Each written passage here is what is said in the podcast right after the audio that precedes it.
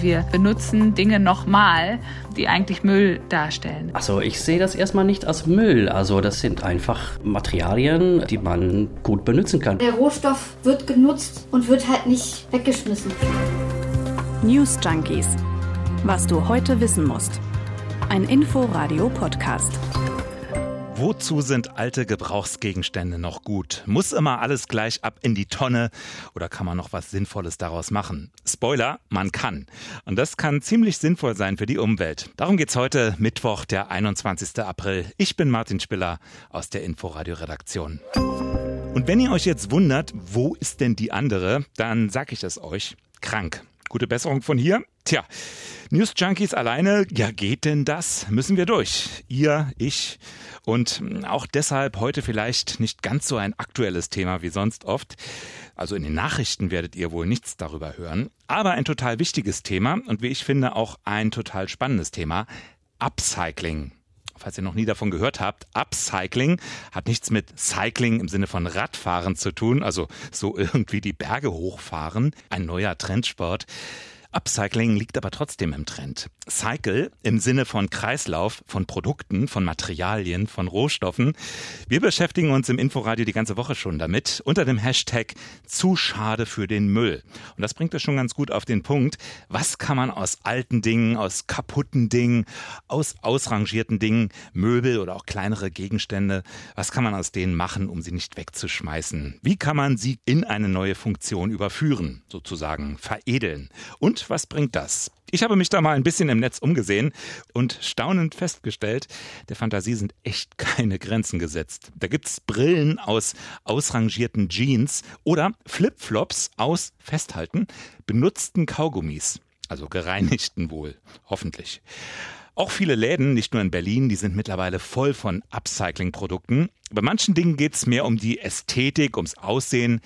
Bei anderen steht die Funktion im Mittelpunkt. Michael Hess, der ist Holzkunstwerker mit Werkstatt in Werder an der Havel.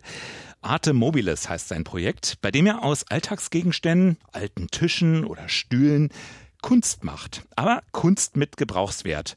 Die Ausgangsmöbel findet Michael Hess teils auf der Straße, teils auf dem Flohmarkt. Was ich möchte, ist, dass man dem Grundcharakter des Möbels nichts überstülpt, dass man einfach nur guckt, was will es, was, was sagt es was braucht es. Ich gehe natürlich immer mit einem kleinen Augenzwinkern ran. Also es muss ja auch ein bisschen Spaß machen. Es gehört schon dazu, dass man den Elementen noch ein bisschen eine Leichtigkeit mitgibt. Und anschließend wird Upcycling auch für Michael Hess zum Geschäftsmodell, denn seine Objekte verkaufen sich ziemlich gut an Leute, die offen sind für Skurrilitäten oder die einfach ein schönes Ding bei sich zu Hause stehen haben wollen was sie jedes Mal freut, wenn sie es anschauen. Nun ist Upcycling natürlich auch ein Modebegriff, denn die Sache an sich, also alte Gegenstände irgendwie weiter zu verwenden, die ist ja nicht ganz neu und auch nicht immer so ganz freiwillig. Treiber waren und sind mitunter Armut, Geldmangel. Da entstehen dann in Tansania aus alten Autoreifen provisorische Schuhe oder auf den Philippinen werden gefüllte Wasserflaschen in den Dächern der Häuser eingesetzt, einfach damit Licht reinfallen kann. Für das, was wir jetzt erleben, spielt Armut aber meist eine, sagen wir mal, eher untergeordnete Rolle, sondern neben der großen Kreativität viel häufiger das Bewusstsein über ökologische Zusammenhänge. Rohstoffe sind begrenzt und die Produktion, die erhöht die CO2-Belastung. Viele, die Upcycling also nicht nur als Hobby betreiben, die wollen deshalb mit ihren Werken auch ein Zeichen setzen gegen den Wegwerfwahn. Ivo Hoste ist Niederländer und macht Lampen aus Schrott aus ausrangierten Benzinkanistern, aus kaputten Barbie-Puppen, aus alten Kuchenformen. Sachen, die er auf dem Bürgersteig findet oder auch in Baucontainern. Also ich sehe das erstmal nicht als Müll. Also das es sind einfach Materialien, die man gut benutzen kann.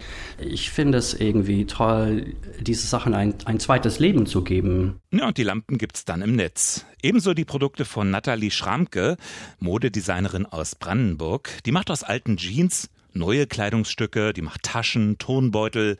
My Fair Denim heißt ihr Projekt.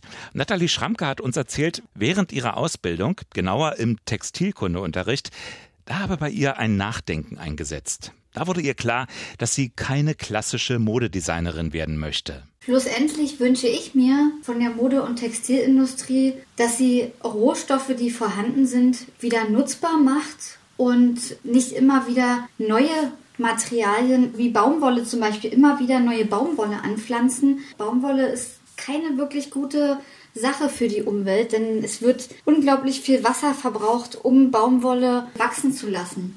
Ja, nicht nur in Bezug auf Baumwolle stellt sich dann die Frage, was Upcycling bringt, wie die Bilanz in ökologischer Hinsicht aussieht. dazu haben wir am Montag im Inforadio gesprochen mit Philipp Sommer, stellvertretende Leiter Kreislaufwirtschaft bei der Deutschen Umwelthilfe.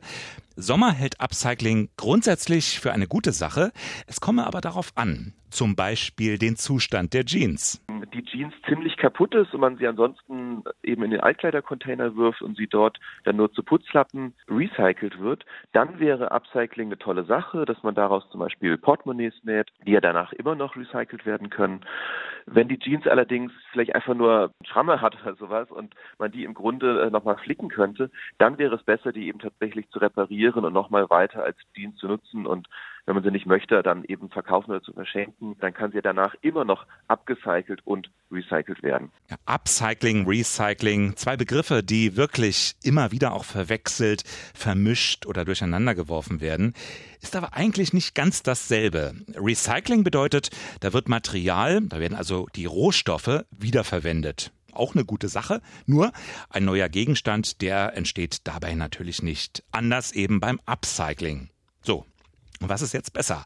Einfache Antwort, es kommt darauf an. Meistens ist es so, dass man die Dinge, die man upcycelt, danach auch noch recyceln kann. Dann ist es im Sinne einer Kaskadnutzung ähm, sehr, sehr gut.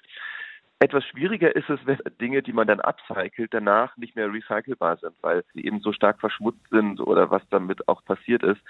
Dann nimmt man ja praktisch diese Möglichkeit, diese Ressourcen danach wieder zu nutzen, dann eben weg. Sagt Philipp Sommer von der Deutschen Umwelthilfe. Also idealerweise erstmal upcyclen und dann kann man hoffentlich immer noch recyceln und der Rohstoff ist optimal ausgenutzt. Können wir das Müllproblem so lösen? Wir müssen von dieser Wegwerfwirtschaft, in der wir mittlerweile angekommen sind, wieder zu einer Kreislaufwirtschaft kommen.